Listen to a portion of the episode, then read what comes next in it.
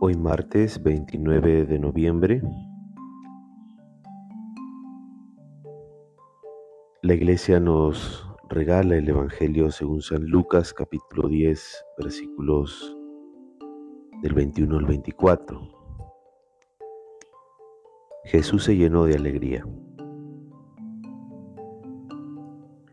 En aquel tiempo, con el júbilo del Espíritu Santo, dijo Jesús, te alabo Padre, Señor de cielo y tierra, porque ocultando estas cosas a los sabios y entendidos se las diste a conocer a la gente sencilla. Sí, Padre, esa ha sido tu elección. Tú me lo has encomendado, mi Padre, todo.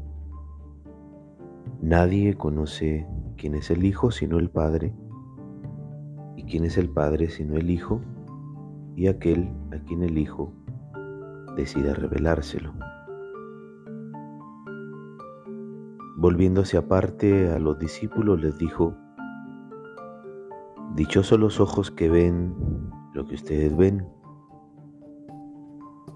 Le digo que muchos profetas y reyes quisieron ver lo que ustedes ven y no lo vieron. Escuchar lo que ustedes escuchan y no lo escucharon. Palabra de salvación.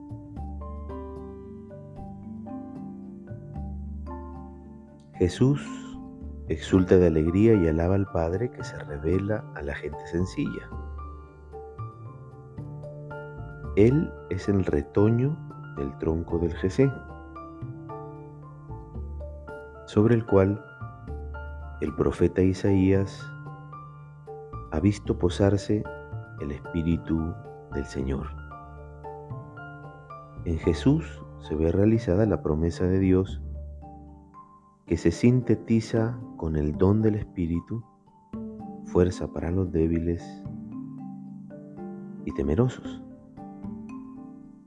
Movido por este Espíritu derramado sobre él de forma plena, Jesús realiza su obra liberadora que prioriza la vida más vulnerable, la de los empobrecidos y excluidos, de los enfermos que necesitan médico.